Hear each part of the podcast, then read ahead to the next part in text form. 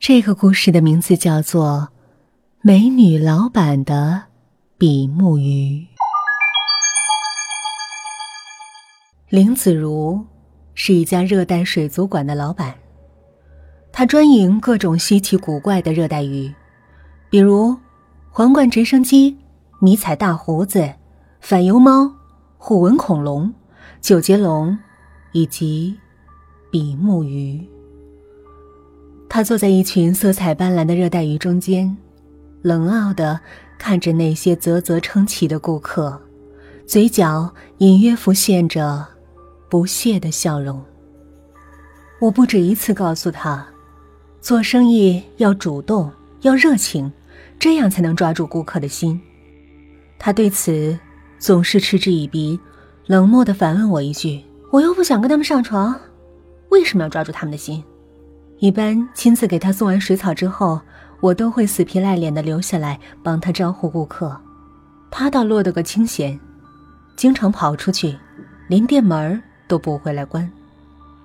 我相信，他不会不知道我对他的感情，但他却从来不给我好脸色看，而我却还是死心塌地的爱着他。我深信“精诚所至，金石为开”的这句话。难道他的心能比石头还硬？这天，我照例帮林子如关了店门，突然觉得全身酸痛，便想去放松一下。我去了一家高级会所，点了推背服务。我脱了衣服，趴在床上，低头闭目养神。为我推背的技师手法娴熟，力道恰好，我很是享受。服务结束后，我接过账单，签了字。顺手写下了小费金额，这是我给过的最高的小费了。我想，他应该会感恩戴德的说些什么吧。谁知，他接过账单一看，淡淡的说：“先生，我不需要小费，请把它划掉。”我闻言大惊，别人都大费口舌的使劲说服客人多给小费，他却不要。我爬起来。饶有兴趣的看着这个奇怪的技师，发现他的眼睛看起来很熟悉，而且眼神中透着惊讶。我一把扯下他的口罩，他精致的脸庞跃入我的眼帘，我惊得嘴巴都合不拢。他居然是林子如，你。你为什么要做这个？我用力的抓住他的肩膀，既气愤又疑惑的问道。他拨开我的手，淡定的说：“这是我的私生活，没必要向你报告。”我一想到他的双手在不同的男人身上抚摸揉捏，就恨得牙根痒痒。像这种冷艳的女人，是不应该以这样的身份出现在这种地方的。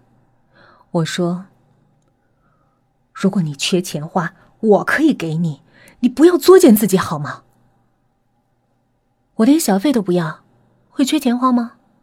再说，职业分贵贱吗？我偏爱做在你眼里低贱的工作，关你什么事儿？你以为你是谁？”他冰冷无情的话，一句句像利剑般直刺我的心窝。我再次抓紧他瘦削的肩膀，深情表白道：“我爱你，我不想我深爱的女人受苦，我完全可以养活你，跟我走吧，好吗？”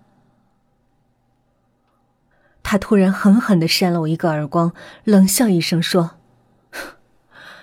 离我远点不然你会倒霉的，滚！”我目瞪口呆的看着他退出去。不敢相信这是真的，但脸上仍在火辣辣的疼。我不得不信，他，林子如，一个生意火爆的老板，在这种藏污纳垢的地方做着他所谓喜爱的工作。我从接待员口中得知，他是这里技艺最好的技师，而且从来不收小费，所以很多人宁愿排队。要点他的号。我整夜都待在会所的大厅里，看他三番五次的接客，心在不停的滴血。黎明时分，我尾随着他走出了会所，一出门，便有几个男人凑了过来，他们簇拥着他往前走，还不时的低声交谈。我想追上去，但那些男人回过头来，凶神恶煞的瞪着我，还向我挥拳警告。我只好停下了脚步，看着他们渐行渐远。我有太多的疑问得不到解答。这个谜一样的女人，她到底还有多少秘密？大概有几个星期了，林子如没有打过来订货电话。我使劲的抑制着自己不去想她，但刻意为之换来的却是更加疯狂的思念。店铺打烊后，我去了他的水族馆，可是他不在。我气得踢了卷帘门几脚，发泄完后立即驱车赶往会所。我正准备下车，突然看见林子如急匆匆的从会所里跑出来，直冲会所后边的小巷子而去。我赶忙下了车，悄悄跟在他身后。他身子一闪，跑进了巷子里。我偷偷探出头去。惊得大气都不敢出一口。只见两个大汉压着一个有些迷糊的秃头，他们看见林子如来了，就把他转了个身，撩起他的衣服，将后背呈现给他看。他凑过去仔细看了看，摇了摇头说：“不是的。”他们一听，脸上现出失望的神色，但并没说什么，拖着他。朝巷子的另一头走去。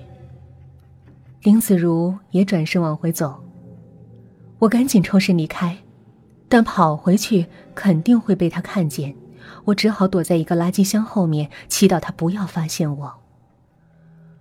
当我的希望落空了，他的脚步停在垃圾箱前，冷冷的命令道：“李娟，你给我出来！”我只好站着，尴尬的看着他：“你跟着我干什么？”我说过了，离我远点儿。他眼里透着凶狠的光，恶狠狠的说道：“小茹，你究竟在干什么呀？那些人是谁呀？”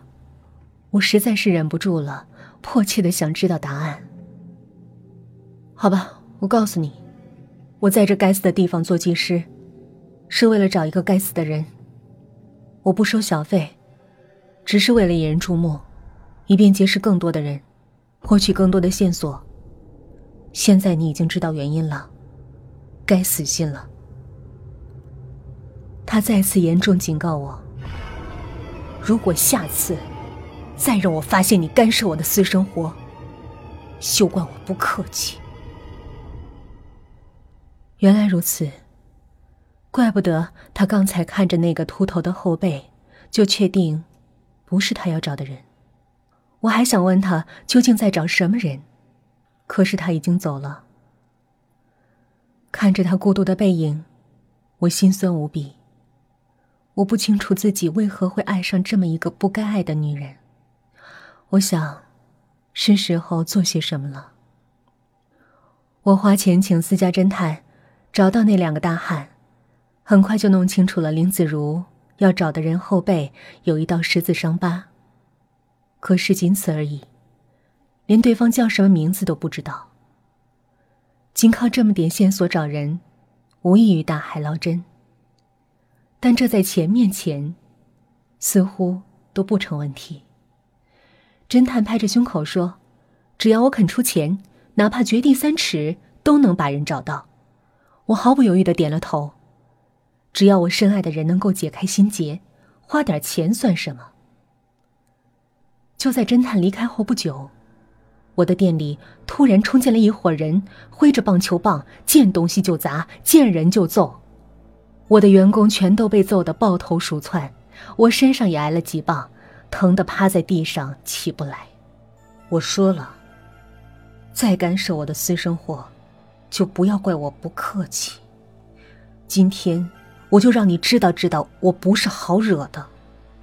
识相的话。就不要缠着我，否则下次就要了你的命。林子如居高临下的盯着我，杀气腾腾的说。他一挥手，带着那帮人逃离了现场。为什么他这么抗拒我的帮助呢？可他越是抗拒，就越激起了我的好奇心，哪怕把命搭上，我也一定要弄清楚那个十字伤疤是什么人。这次，我听到有人说要报警，我立即从地上爬起来，大喝一声：“谁敢报警，谁滚蛋！”员工们被我吓了一跳，全都噤了声。